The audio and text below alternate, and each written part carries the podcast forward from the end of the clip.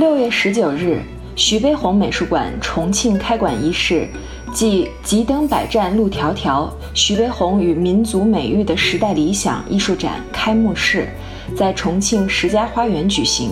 此次展览展出了二十三幅徐悲鸿在重庆时期的原作，其中包括徐悲鸿的代表作《八人汲水》。展览还展出了李可染、李胡、宗其香、张安志等二十二幅原作。艺海藏家有幸采访到了此次展览的策展人徐悲鸿之孙徐继先生。这次我们的展览的题目叫做“急登百丈路迢迢”，徐悲鸿与民族美育的时代理想。就它这个名字是来自于什么地方呢？其实我们就是取自于徐悲鸿最重要的一张代表作《八人汲水图》中的一句。那它的上一句啊，就是。忍看八人冠担挑，下一句是急登百丈路迢迢。两句其实合在一起呢，就是完全充分表现了八人劳动人民他们的精神，就是这种坚韧不拔，对吧？勇于拼搏向上的精神。那么这个，我觉得也是当时在那个年代的这个中国。有担当的艺术家的他们的那种精神。嗯，徐悲鸿从一九四二年的五月份，呃，因为日本突然侵占这个东南亚，包括新加坡，所以当时徐悲鸿也上了黑名单，对吧？因为他那个为抗战做出了那么大的贡献，所以他不得不快速的回到国内，对吧？当时他乘坐的最后一班游轮，为了躲避日机的轰炸，所以他绕到了仰光、缅甸。最后从云南的保山，然后绕到了这个重庆。那个时候，他到重庆的第一件事就是创作了。所以他在这个重庆的这个盘溪施家花园度过了他这个盛年的这五年的时间，也是他的创作和人生最重要的一个时期。除了他在重庆创作的《八人汲水》之外呢，具有地方色彩的，比如说《八只贫妇》啊，包括以马作品为题材的《群奔》，就是《六骏图》。还有这个群诗曲艺叫《会师东京》，包括还有传统的经典作品，比如说《日暮修竹》啦，对吧？还有他的动物的这个代表作，比如说懒猫啊、立马这些脍炙人口的作品。那么还有呢，在这个重庆的盘溪石家花园，创建了首座具有研究性质的中国美术学院。他当时聘请了张大千、齐白石作为研究员，吴作人、张安志、吕思柏、宗其香等人为副研究员。这个呀。算是中国二十世纪的美术界的最高阵容了。这里寄托了徐悲鸿的艺术研究、创作还有教育的理念。为什么他要在这个时候成立这么一个研究院呢？因为那个时候啊，侵略军侵占我们的土地，残害我们的人民，同时呢，他还要灭亡我们的文化，灭我们的艺术。所以，徐悲鸿他作为一个有担当的艺术家，他要直面人生，要关切现实，他也要坚守中华文化的文脉精神。所以呢，他要建立一块真正的民族的艺术的抗战阵地，培养美术教育的中坚力量和美术创作人才。所以说，他非常重视中国美术学院的建设和发展，也真正的成为了新中国美术教育的一个框架的摇篮，为中国的这个新中国的美术教育啊，真是蓄了很多人才。一九二八年的时候。当时徐悲鸿就已经只身一人到了这个当时的北京大学艺术学院，去任院长。但是当时他真的是一个人单枪匹马，对吧？他后来也是三顾茅庐，对吧？聘请齐白石先生跟他一起，准备改革北平的这种绘画的颓势。但是确实真的是这个人单势孤啊，他没有实现自己的理想，所以在三个月之后，也就是二九年的春天。就又回到了南京。那么这次呢，他虽然并没有考虑到后期会去北平，就会去北京来接受北平艺专。那么他当时也是就是用他的理想感召聚拢了这么多的艺术家在一起，成为他共同这种奋斗的这种战友。他们当时的理想其实就是想能够坚持或者能够保护住中国的传统文化、中国的传统艺术文脉。那么在此成立这个中国美术学院研究院。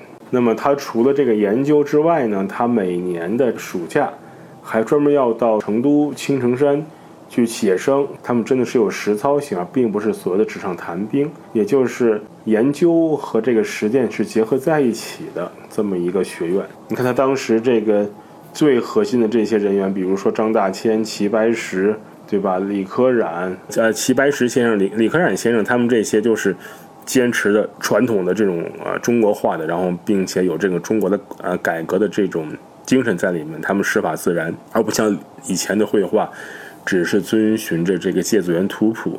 那么，比如说那个宗其香先生跟李湖先生，对吧？他们就是开创了中国水墨画的先河，用这个水墨来画这种具有这种解剖或者说有立体感的这种素描关系的人物画，并且他们尝试画夜景，主要是以画三峡夜航和这种三峡重庆的夜景人家作为开开创，然后具有这种光影的西方的具有这种印印象派光影色彩的绘画和中国绘画。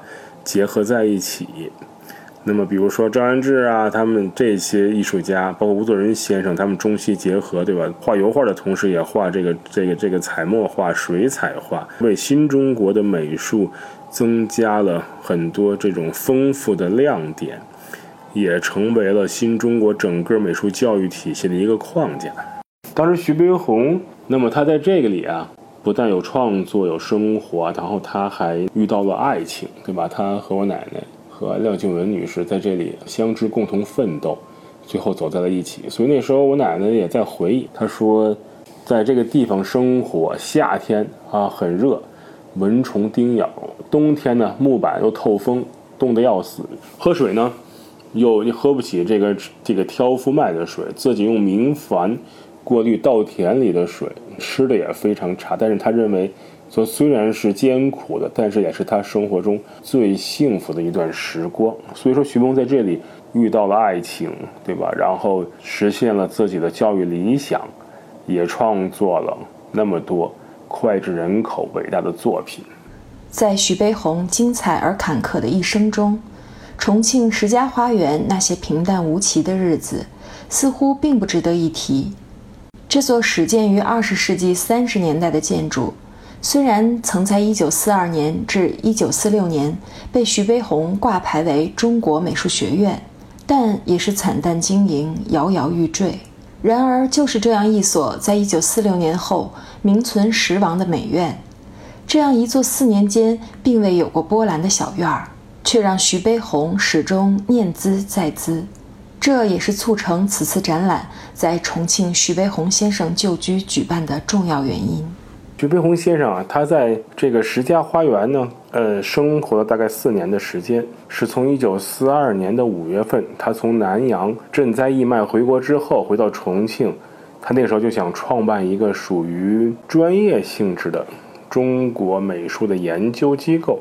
所以，他在选址的时候，最后由石家花园的主人，当时的重庆商会的领袖石荣廷啊，把这个地方就是借给了徐悲鸿先生，在这个地方创办中国美术学院。那么这个地方呀，也是就是一直保留到现在了。但是后来因为也是年久失修，也没有维护，所以它这个楼的主体呢还在。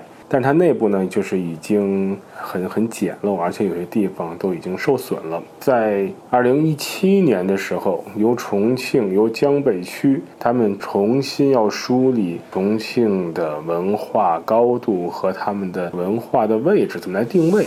那么其实石家花园的徐悲鸿旧居是一个非常好的点，所以在他们的大力支持跟协助下。